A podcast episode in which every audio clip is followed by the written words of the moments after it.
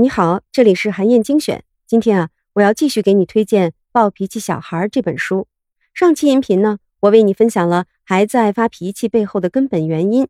你应该已经了解到了，暴脾气孩子并不是不愿意做乖小孩，而是还没有能力做乖小孩。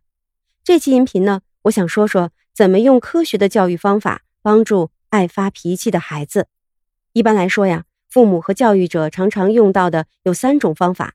强制型、放弃型和积极合作型。强制型指的是父母把自己的意愿强加给孩子，还常常包含着威胁的意味。比如，孩子不想去上钢琴课，父母就会强硬地说：“你必须得去，不去就别玩电子游戏了。”这种方式对暴脾气小孩来说不但没用，还会让他们脾气更大。放弃型指的是父母为了避免矛盾，选择放弃要求。比如，孩子提出。我想先看电视再写作业。父母原本是想让孩子先写作业再看电视的，可是担心孩子会闹脾气，所以啊就答应了孩子的要求。这种方式会让暴脾气小孩要风得风，要雨得雨，父母逐步丧失了对孩子的影响力和设置界限的能力。积极合作型指的是父母和孩子一起讨论解决问题的方法，就像我在上期音频中讲到的。孩子缺乏处理问题的能力，是因为大脑的前额叶还没有发育完全。父母应该帮忙承担孩子大脑前额叶的部分功能，帮助孩子理解面对的问题，启发他们去思考可能的解决方法。那怎么才能成为积极合作型的父母呢？作者归纳出了三步，手把手的教你搞定暴脾气小孩。第一步呢是将心比心，你可以把它理解成换位思考。这一步可以帮助孩子快速平静下来，恢复理性思考的状态，这是有效沟通的前提。有一个简单的办法，叫做印证式倾听，指的是完全复述孩子说的话。比如，孩子说：“我担心那个电影太吓人了。”你就可以直接重复说：“嗯，你担心那个电影太吓人。”你要记住啊，将心比心，不是赞同，也不是否定，不是点头，也不是摇头。你只要引导孩子说出心里的顾虑就好。如果你不了解孩子在担心什么，尽量不要直接下定论，否则可能会误解孩子。你要做的呢是想办法找出答案。你完全可以直接问他：“你在担心什么呢？”如果孩子自己也说不清楚他的顾虑是什么，你就要在仔细斟酌之后再做出判断。第二步啊是界定问题，在这一步啊。父母也要说出自己的顾虑和孩子的担心对个标，这样才能和孩子一起找到问题，解决问题。要注意的是，父母有时候呢会把自己的解决办法当成顾虑说给孩子听。比如，孩子不想去看电影，这时候父母说：“你必须得去呀，因为我不能让你弟弟一个人去看电影呀。”这么做就变成强制型，而不是积极合作型了。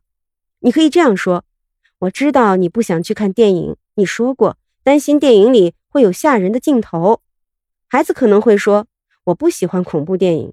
这个时候你可以接着说，我知道你不喜欢恐怖电影，问题是啊，你弟弟他特别想去看电影，可是我呢又不能让他一个人去电影院。你看这样对话，父母和孩子就都了解彼此的顾虑了。第三步呢是邀请，在这一步啊。父母要邀请孩子一起开动脑筋，面对双方顾虑不一致造成的问题，共同找出解决办法。这一步的关键呢，是要从双方的角度来考虑一个可行的、大家都满意的解决办法。为了让孩子能够积极的加入进来，你要正式的邀请孩子。你可以说：“对于这个问题，你有什么想法呢？”这并不代表这个问题一定要让孩子自己来解决，这只是一种良好的策略。他向孩子传递了一个信号，让他感觉到自己被重视，所以啊，更愿意积极的想办法来解决问题。还拿刚才那个孩子不愿意去看电影的例子来说，你可以邀请孩子，我们一起想想办法。你有什么主意？孩子可能还是会说我不想去看电影。你可以说，嗯，这也是个选择。但是问题是，如果不去看电影，你的问题是解决了，可是弟弟就会非常失望。咱们再想想看。有没有办法让大家都开心？这个时候啊，孩子的态度可能会有些松动，也许他就会说：“我呀，就是不想看吓人的电影。”这个时候，你就可以提议，也许你们可以找一部两个人都喜欢的电影一起看呀。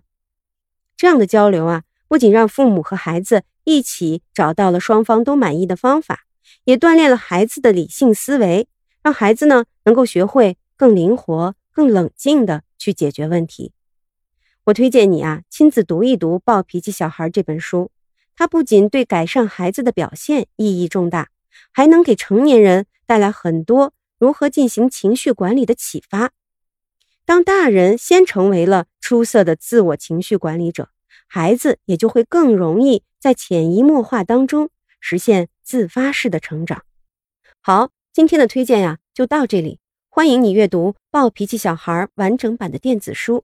在战龙阅读 APP 上可以找到，当然也欢迎你在评论区留言分享你的精彩观点，更希望你能把咱们的专栏转发给自己的朋友。本周五呢，我会在评论当中选出最精彩的，送出一本《暴脾气小孩》电子书，结果会公布在评论区当中。韩燕精选，明天见。